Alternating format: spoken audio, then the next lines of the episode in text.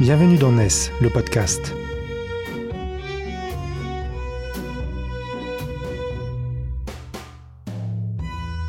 NES, c'est le média des nouvelles solidarités, édité par Quorum, les experts 100% économie sociale et solidaire du groupe Vive.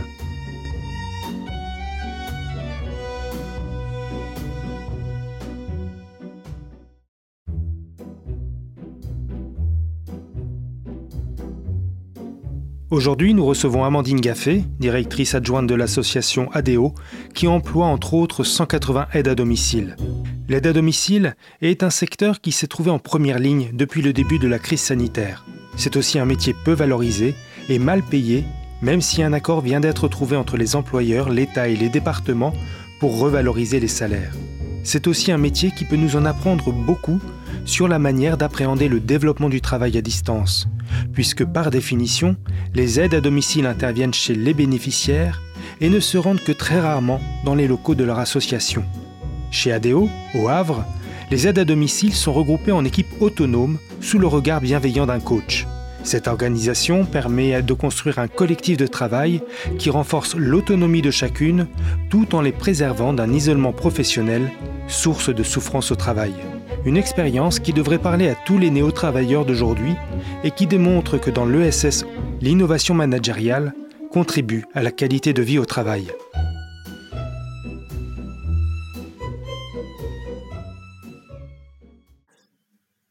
Bonjour Amandine Gaffé. Bonjour. Euh, vous êtes la directrice euh, adjointe de ADO, une association havraise. Euh, est-ce que vous pouvez nous présenter en quelques mots les activités et les dimensions de, de ces associations? Oui, bien sûr. Donc ADO est un établissement de l'économie sociale et solidaire. Nous sommes une association notamment d'aide à domicile qui existe depuis 75 ans. Nous sommes répartis en quatre pôles d'activité. Nous avons deux crèches sur Le Havre et la Pointe de Cauf. Nous avons un pôle développement social dans lequel nous avons des activités euh, liées à la prévention euh, et l'aide sociale à l'enfance, tout ce qui tourne autour du soutien à la parentalité avec des professionnels euh, TISF, techniciens d'intervention sociale et familiale. Nous avons également un SAVS, donc un service d'accompagnement à la vie sociale pour les personnes atteintes de troubles psychiatriques stabilisés, toujours à domicile. Nous avons également un service d'accompagnement social intensif où des bénéficiaires euh, du RSA sont accompagnés au quotidien par des référents RSA dans les activités euh, d'accompagnement, euh, notamment sur l'insertion professionnelle, sur l'ouverture des droits communs en termes d'accès à la santé et à tous les dispositifs de droits communs au sens large. Nous avons également un service d'accompagnement pour le logement pour ce pôle, euh, il y a 48 travailleurs sociaux qui interviennent au quotidien au domicile des familles. Et puis nous avons un pôle aide à domicile où nous intervenons auprès de personnes âgées, de personnes handicapées, de familles, finalement de tout public, où on accompagne euh, au quotidien dans les actes de la vie essentiels, que ce soit sur de l'aide à la toilette, des transferts, de la préparation de repas, l'entretien du cadre de vie, le repassage, les sorties, le lien social, et nous avons à peu près 180 salariés sur ce pôle. Et pour euh, coordonner tout ça, nous avons un pôle administratif avec un service financier, un service du personnel, euh, des cadres de service, une direction, et au total, ADO représente euh, à peu près 280 salariés. Votre pôle aide à domicile nous intéresse tout particulièrement pour deux raisons. La première, c'est euh, parce que euh, vous avez euh, mis en place et vous allez nous le raconter un mode de management particulier euh, sur la base de ce qu'on appelle les équipes autonomes, mais aussi parce que ce métier de la domicile est par essence un métier qui se réalise à distance. Et Dieu sait que depuis 18 mois, nombre de salariés ont dû expérimenter de manière plus ou moins contrainte ce travail à distance. Et cela m'intéresserait de savoir un peu de l'expérience, de votre expérience de l'aide à domicile, quels sont selon vous les, enseignements principaux que vous pouvez donner à l'ensemble des, personnes qui nous écoutent sur euh, les contraintes du travail à distance dans une organisation comme la vôtre? Euh, eh bien, effectivement, les aides à domicile ont pour lieu de travail le domicile des clients, donc forcément pas le bureau physique comme on le connaît. Euh, dans un mode d'organisation classique, dans un service d'aide à domicile, Le salarié est plutôt un salarié qui est isolé, qui intervient au domicile des usagers, mais le sens du collectif euh, est inexistant puisque euh, de base, euh, c'est ne pas dans les habitudes de travail que les aides à domicile puissent se regrouper et travailler en, en, collectif, en réunion, en groupe, etc., etc. Effectivement, dans ce mode d'organisation sur les équipes autonomes, un des principes de base, c'est euh, la force du collectif, un petit noyau euh, de salariés qui peuvent se regrouper euh, pour se connaître, pour travailler sur des thématiques communes, pour organiser le travail et pour ensuite pouvoir travailler effectivement à distance, à distance de leur manager, à distance de l'équipe. Et du coup, c'est transposable sur tout type d'activité. Euh, c'est vrai que cette période de crise, on a beaucoup entendu parler du télétravail et de travailleurs qui étaient isolés à leur domicile. Ben, nous, les travailleurs isolés à domicile, c'était pas leur domicile, c'était au domicile de leurs clients pour leurs prestations, mais c'est l'essence même du métier de l'aide à domicile. Qu'est-ce qui a déclenché cette préoccupation de faire évoluer votre management? Quels étaient les problèmes qui se posaient euh, chez ADO euh, chez ADO, l'un des premiers problèmes, mais je pense que c'est euh, commun à tous les services de l'aide à domicile, euh, le, le, problème de base, c'est que c'est un, un, métier malheureusement euh, qui n'est pas attractif, euh, qui sur lequel on a de gros problèmes d'absentéisme. Il y a un mal-être au travail, il y a une rémunération qui est faible, hein, qui est celle du SMIC, avec en plus de problèmes de rémunération, ben, des horaires parfois un peu atypiques. Hein. Par exemple, nous dans nos services, nous intervenons de 6h30 à 20h30. Alors effectivement, le salarié va pas travailler de 6h30 à 20h30, mais c'est la plage horaire d'ouverture du service. Euh, il y a des déplacements qui sont fréquents puisqu'on n'arrive pas le matin euh, à un domicile et on n'en repart pas à la fin de la journée.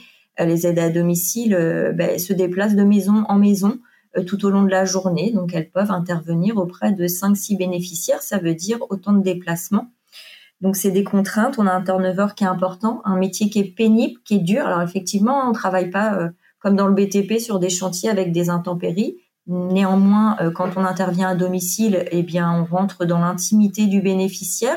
On rentre dans des situations euh, toutes variées. une aide à domicile peut intervenir euh, le matin auprès d'une maman qui va avoir une pathologie avec des traitements en oncologie. On va aller après chez une personne âgée.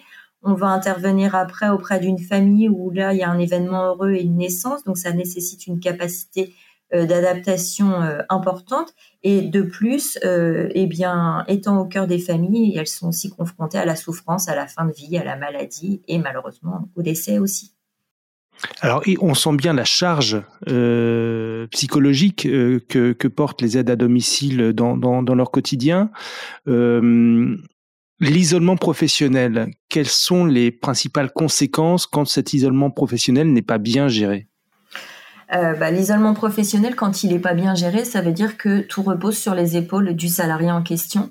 Euh, elles ont, alors je dis souvent elles, mais on a aussi des hommes. Donc les aides à domicile, ils ont besoin effectivement euh, bah, d'avoir un soutien dans l'encadre, dans leur encadrement, un soutien soit par leur responsable, soit par le collectif de collègues, puisque toutes ces situations sont difficiles et il y a besoin de le mettre en discussion, d'en échanger, d'avoir des conseils des collègues, des pairs. Et effectivement, nous travailler euh, en mode classique, à un moment donné, on s'est dit mais ce n'est plus possible. On peut plus continuer comme ça. On peut plus accepter cette souffrance au travail des aides à domicile, mais aussi du staff administratif, hein, parce que c'est pas simple. Quand on est assistante ou responsable d'un service, quand on a un arrêt maladie le lundi matin, puis un deuxième, puis un troisième, puis un quatrième, et que bah, finalement on n'a pas de solution et qu'en face on a des bénéficiaires qui vont peut-être pas pouvoir se lever, manger ou aller au travail aussi. Hein euh, donc pour nous, c'était plus possible de travailler ainsi. C'est bien de le constater, mais qu'est-ce qu'on fait pour avancer derrière? Et ben, on n'était pas les seuls hein, dans les services d'aide à domicile. On avait des collègues rouennais qui également étaient confrontés aux mêmes difficultés et avec lesquels on travaillait sur d'autres thématiques. Et on s'est dit, bah oui, effectivement, il faut changer notre mode d'organisation. Il faut au moins euh, essayer, expérimenter autre chose. Et il y a un modèle venu des Pays-Bas qui s'appelle, c'est le modèle Burzorg, qui s'appelle soins de quartier, où on travaille effectivement avec euh, ce, ce modèle est inspiré euh, des, infirmières entre on pourrait dire infirmières libérales, mais qui du coup organisent tout elles-mêmes. Et puis du tout de staff administratif aux, alentours et du coup nous nous sommes inspirés de ce modèle. Nous avons été accompagnés par un collectif en France qui s'appelle le collectif L'Humain d'abord sur 2018-2019. Et puis, cette mise en place au sein des services d'aide à domicile était notamment que les aides à domicile puissent gérer elles-mêmes notamment leur planning. C'était une entrée en matière, mais il n'y avait pas que ça autour. Alors très, très concrètement, comment ça se passe? Euh, vous, nous l'avez dit, l'idée c'est d'organiser des, des groupes d'aide à domicile euh, de quoi environ 8, 10 euh, ou 12 ça, peut, ça peut être entre 4 et 8 salariés, 4 et 8 aides à domicile. chez nous, elles se regroupent tous les 15 jours à peu près, 2 heures, pour bah, travailler sur effectivement comment on, rend au mieux euh, la prestation de service pour qu'elle soit la plus adaptée aux bénéficiaires, euh, qui euh, peut remplacer parce que on a, je vous dis n'importe quoi, Madame Dupont qui a besoin d'aller chez ses enfants dimanche et du coup on y va, il n'y en a pas de prestation dimanche chez cette dame-là, mais on va répondre à son attente parce qu'elle a une fête de famille et du coup il va falloir aller la lever, la préparer et l'accompagner. Bah avant c'était le responsable, donc encore une fois une seule personne qui allait dire bon bah voilà j'ai un tel qui peut effectivement aller travailler. Ben là c'est ce collectif, c'est ce groupe de 4 8 aides à domicile qui va répondre aux besoins du client et qui va s'organiser pour pouvoir répondre à cette prestation. Donc on a des prestations qui sont euh, plus satisfaisantes pour le bénéficiaire. On a des salariés avec lesquels on arrive à répondre à leurs obligations familiales et à leurs obligations professionnelles, puisque travailler le week-end c'est pas toujours facile plutôt que de décider que ce sera celle-là, bah, c'est celle qui est la plus disponible qui se propose. Et quand on est, quand on se propose pour euh, répondre à une prestation, généralement, c'est beaucoup plus facile et accepté que quand c'est imposé. Euh, ça peut être également euh, comme mission, ce qu'elles peuvent faire, ça peut être retravailler leur secteur géographique. par exemple, nous, on a un territoire sur la campagne qui est très, très, très, très, très vaste et au sein de ce même territoire, elles se sont fait des petits découpages de secteurs euh, pour se dire, bah voilà, moi je suis plus sur ces 10 kilomètres là et moi là, et etc., etc. Elles ont retravaillé leur secteur d'intervention. Alors effectivement, hein, tout ce travail, ça s'est pas fait du jour au lendemain. Hein. Euh, c'est ce que j'allais dire. Euh, on, voit là le, résultat du, processus et en même temps, il y, a, deux questions qui, se posent. C'est comment est-ce qu'on en arrive à finalement cette intelligence collective, le fait qu'il y ait cette cohésion dans l'équipe et qu'il n'y ait pas de tout simplement de, logique de chacun pour soi, de on tire la couverture à soi? Euh, ça s'organise, il faut du temps, donc il faut accepter que ça prenne du temps.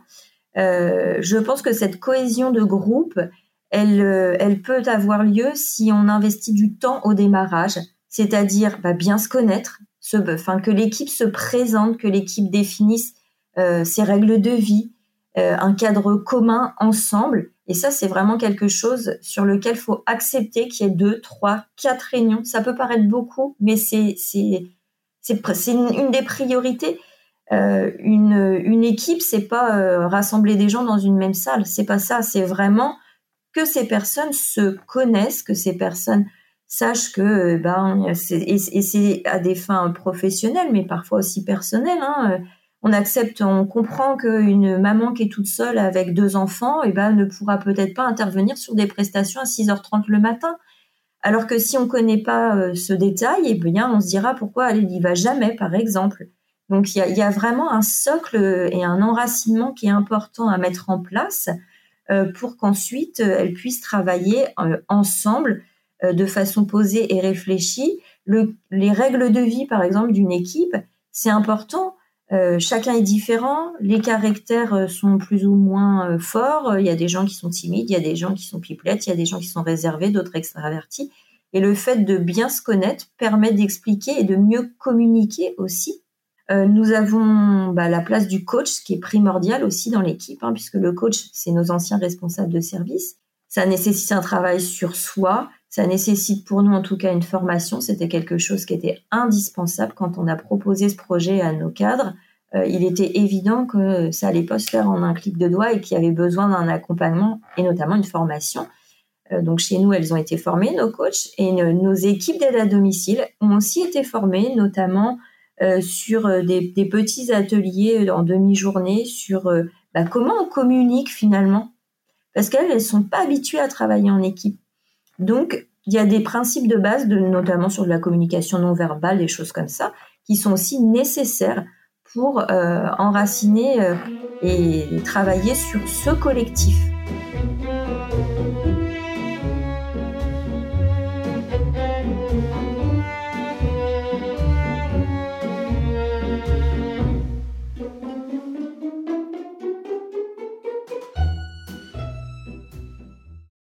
Vous, vous, évoquez ce rôle de coach qui est le, finalement la nouvelle posture de, de, ceux qui encadraient euh, auparavant les équipes. Euh, là aussi, c'est une différence fondamentale, un changement de posture euh, important. Euh, en quoi consistait exactement la formation? Qu'est-ce qu'on y apprenait? Alors, sur cette formation, mais, le programme est, varié puisque cette formation dure huit jours au total espacé dans le temps, hein, puisqu'il y a nécessité d'avoir euh, des mises en place sur le terrain. Euh, cette formation, il y a toute une partie sur euh, ben déjà la connaissance de soi, comment nous on fonctionne, comment on peut interagir, comment on communique. Cette formation apprend également tous les outils qui sont mis à disposition pour le, coaching. Hein. cette formation apprend à, faire émerger euh, de euh, tous les salariés en l'occurrence euh, eh bien euh, tout ce qu'ils sont en capacité de faire hein, quand il y a une difficulté ou un problème euh, plutôt que de pointer toujours ce qui ne va pas avec le salarié c'est aussi mettre en avant et mettre en lumière ce qui est bon et travailler sur ce qu'on doit améliorer et pour le coup, le coach ne va pas dire tu vas faire ça demain ou tu vas faire ça, mais va aider euh, le salarié, en l'occurrence, à réfléchir, à trouver une solution, comment lui, il peut s'améliorer. Qu'est-ce qu'il a besoin pour s'améliorer? Je vais prendre un exemple basique, hein, une salariée euh, qui, euh, qui, sur lequel on a beaucoup d'insatisfaction sur la préparation des repas, par exemple. Euh, bah, peut-être que cette salariée-là, elle a jamais osé dire qu'elle savait pas cuisiner, tout simplement, ou que pour elle, elle cuisinait très bien et que tout le monde était content de ce qu'elle faisait. Bon, eh bien, le, coach dans son rôle, il, il, va, il va pas lui dire euh, bon bah maintenant il faut faire comme ci ou comme ça. Non, il va l'amener à chercher, à trouver des solutions, des solutions par lui-même, à fixer des objectifs, des objectifs qui sont très simples et atteignables et surtout à, refaire le point avec lui régulièrement pour voir comment ça évolue, comment il se sent, ce dont il a besoin, euh, etc., etc. Ce qu'on on faisait pas avant finalement. On disait ça va pas, il faut que ça change, mais finalement qu'est-ce qu'on ou alors on disait tu vas faire ça, mais le salarié il avait peut-être pas les capacités de le faire ou l'envie ou il y avait peut-être un blocage x y z. Et là du coup on est on travaille plus dans l'échange, on construit ensemble le coach au sein du collectif il est, aussi là euh, pour tendre la main en finale aux salariés, pour les faire avancer, pour les faire grandir, pour les accompagner. Il est aussi là pour réguler quand parfois il y a des difficultés, des problèmes au sein du groupe, parce qu'il faut pas rêver, ça arrive aussi. Hein. C'est un peu comme un enfant, une équipe autonome. Hein. Il apprend pas à devenir autonome du jour au lendemain. On lui demande pas de, un enfant lui demande pas de savoir marcher du jour au lendemain. Et bien là, ça arrive aussi. Parfois, on essaie, on se trompe et on recommence. C'est aussi l'apprentissage par l'erreur. Euh, on arrive à faire émerger euh, des, choses auxquelles on n'aurait jamais pensé finalement. Euh, on a des salariés qui nous disent eh bien nos bénéficiaires ils sont isolés. Et bah, pourquoi on n'organiserait pas une sortie commune avec deux trois aides à domicile et deux trois bénéficiaires? Enfin c'est quelque chose qui était inimaginable jusqu'à présent. Et personne n'y aurait pensé mais elles elles ont la connaissance du terrain et des besoins. Et c'est elles qui nous apportent tout ça. Et finalement c'est vraiment très intéressant. C'est encore une fois, je le dis beaucoup, c'est gagnant-gagnant à chaque fois finalement. Il y a cette co-responsabilité du mieux-être euh, et pour le bénéficiaire et pour le salarié. Est-ce que dans une équipe autonome qui fonctionne parfaitement bien, la personne la plus isolée, ce n'est pas justement le coach? Le coach, il participe, il n'est pas obligé de participer à toutes les réunions euh, de ses équipes. Au démarrage, oui, parce qu'il y a un travail euh, de base et le socle qui est à faire. Mais après, euh, on, a des collègues, nous, qui sont en équipe autonome depuis de nombreuses années. Et effectivement, le coach, il est, il est peu sollicité. Donc, j'entends cette euh, question du, finalement, c'est le coach qui se retrouve isolé. Mais le coach, il fait partie aussi d'une équipe. Alors, chez nous, c'est l'équipe des coachs. Hein, le mot n'est pas très original. Mais du coup, il travaille sur d'autres, d'autres choses. Il est plus sur du planning et de la gestion de remplacement il travaille sur d'autres choses, il se retrouve finalement peut-être pas isolé puisqu'il est au sein de son collectif de coachs aussi, euh, sur lequel eh bien il y a, des interactions et d'autres d'autres choses. Chez nous, les équipes autonomes, elles ont finalement qu'un an et demi, hein, puisqu'on a déployé au 1er janvier 2020. Euh, ben forcément, avec la crise sanitaire, c'est pas qu'on a pris du retard, mais on a avancé différemment que ce qu'on avait pu imaginer, notamment pour nos aides à domicile. Euh, elles sont pas encore autonomes, elles sont en voie d'autonomie. Euh, elles se sont fixées des objectifs au fur et à mesure qu'elles qu'elles essaient d'atteindre et ça fonctionne plutôt très bien. Euh, elles gèrent pas totalement leur planning. C'était pas, c'était, c'était pas une finalité en soi. Euh, ça avance. Du coup, on n'a pas cette problématique aujourd'hui. On s'est pas posé la question est-ce que le coach va devenir isolé à un moment donné ou non? Ce mode de management, vous l'avez dit, vous l'expérimentez depuis 18 mois. Euh, cela semble suffisamment bien fonctionner pour que, je crois, vous décidiez de l'étendre aux autres branches d'activité de l'association. Nous avons effectivement, euh, donc c'était l'été dernier, au bout de six mois euh, de mise en place, malgré euh, le premier confinement, décidé effectivement de déployer ce type d'organisation managériale auprès des crèches et du pôle développement social et des services administratifs. Donc on a, on a proposé à, à nos cadres de service de passer par cette formation de changement de posture. Ça a été d'une simplicité extrême. étonnamment. Pourquoi ça a été d'une simplicité Pardon, juste pour préciser, est-ce ironique ou pas? Non, ce n'est pas ironique, non, c'est réel, c'est réel. Ça a été très simple. Finalement, euh, le fait de voir la transformation de leurs propres collègues euh, sur les mois précédents, eh bien, euh, les, les collègues qui avaient été formés, donc nos coachs actuels, finalement, avaient déjà posé des pierres, semé un peu, euh, et cette, euh, ce bien-être et cet épanouissement qu'elles avaient euh, a suscité chez leurs collègues bah, de l'interrogation, de la découverte. Il y a eu beaucoup d'échanges. Hein. Et du coup, ça a été très simple pour que nos autres responsables se disent bah oui, moi j'y vais. C'est, ça a l'air tellement merveilleux. Alors on n'a rien à vendre, hein, c'est pas du rêve, hein. mais c'est vraiment un changement de posture et c'est un management qui est facilité, effectivement.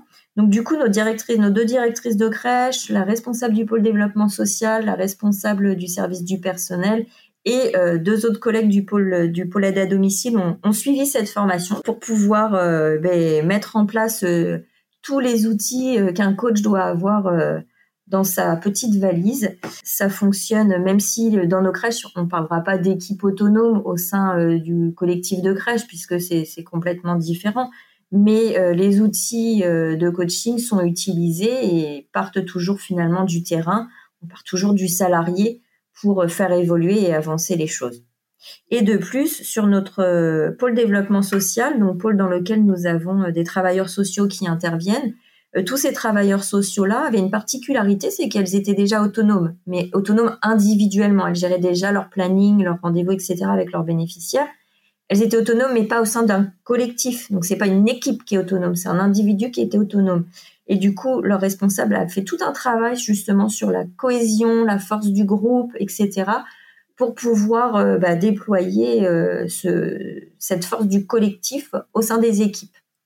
Est-ce que cette notion d'équipe autonome favorise aussi la cohésion alors qu'on se prend un peu de la distance avec, euh, avec le bureau, ce lieu euh, central où tout le monde se retrouve d'habitude? Finalement, le télétravail, ça nécessite d'avoir de la confiance envers euh, ses salariés, envers ses équipes et que tout le monde soit responsable hein, de ses missions. au, sein des crèches, bon, bah, vous vous doutez bien que le télétravail, c'est pas compatible hein, dans l'aide à domicile non plus. En revanche, pour le staff administratif, effectivement, le télétravail, c'est quelque chose euh, qui, a été mis en place, euh, effectivement, facilité euh, par ce, nouveau mode de, management, bien entendu. Quand on arrive à faire confiance à ces équipes, à ce qu'elles aient leur place, à ce qu'elles soient responsables de leur, de leur quotidien, c'est plus facile pour le coach d'être en retrait et d'être un peu éloigné physiquement, effectivement.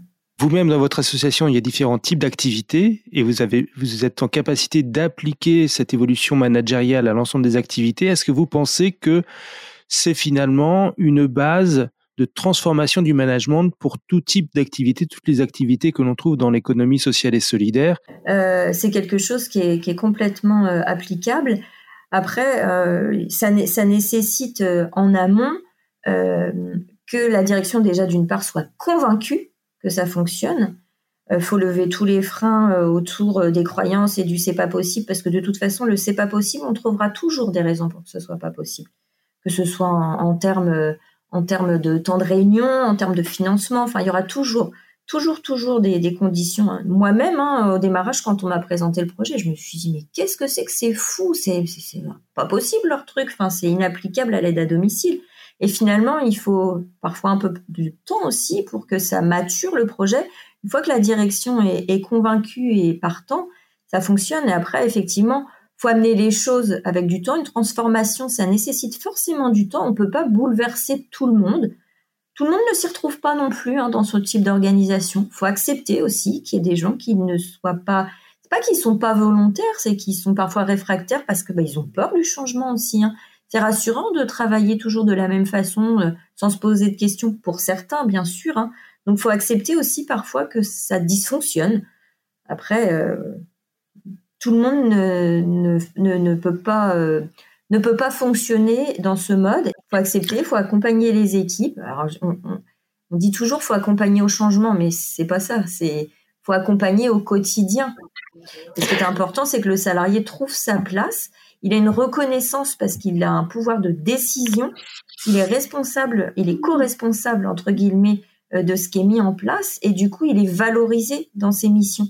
Il n'y a pas de revalorisation salariale, mais il est valorisé par la reconnaissance et parce qu'on lui laisse euh, faire, entre guillemets, on lui a donné les clés du camion pour pouvoir conduire. Avant le camion, il était devant le, trottoir. Vous évoquez un peu la dimension euh, financière, et c'est vrai que dans ce que vous décrivez, euh, il y a la nécessité de mobiliser du temps pour ce collectif, pour construire ce collectif. Et on sait bien que dans des structures comme la vôtre, le, le temps, c'est, il faut pouvoir le financer. Tout à fait. Comment est-ce que vous fonctionnez? Alors, euh, il est évident que euh, le temps, c'est indispensable. Euh, dans l'aide à domicile, on dit que le temps de réunion, c'est du temps improductif. C'est très moche, mais c'est comme ça que ça s'appelle. Et ce temps improductif, donc de réunion, n'est pas opposable aux financeurs. Donc, c'est très compliqué de pouvoir dégager une enveloppe financière pour pouvoir faire réunir les équipes. Et eh bien, nous, comment on a fait? On a répondu à des appels à projets par notre département dans le cadre de la conférence des financeurs. A obtenu et du coup, ça nous permet de tester et d'expérimenter ce euh, ce nouveau mode d'organisation. C'est des fonds euh, CNSA notamment, conférence euh, des financeurs, qui nous permettent bah, de dégager du temps pour nos équipes. Et effectivement, sans ça, on aurait, il, serait très difficile de pouvoir allouer ces heures de réunion. Sur l'aide à domicile, c'est pas possible. Après, sur d'autres euh, types de professionnels, on peut, puisqu'ils n'ont pas des financements à l'heure comme l'aide à domicile, c'est des financements au poste, donc on peut se le permettre.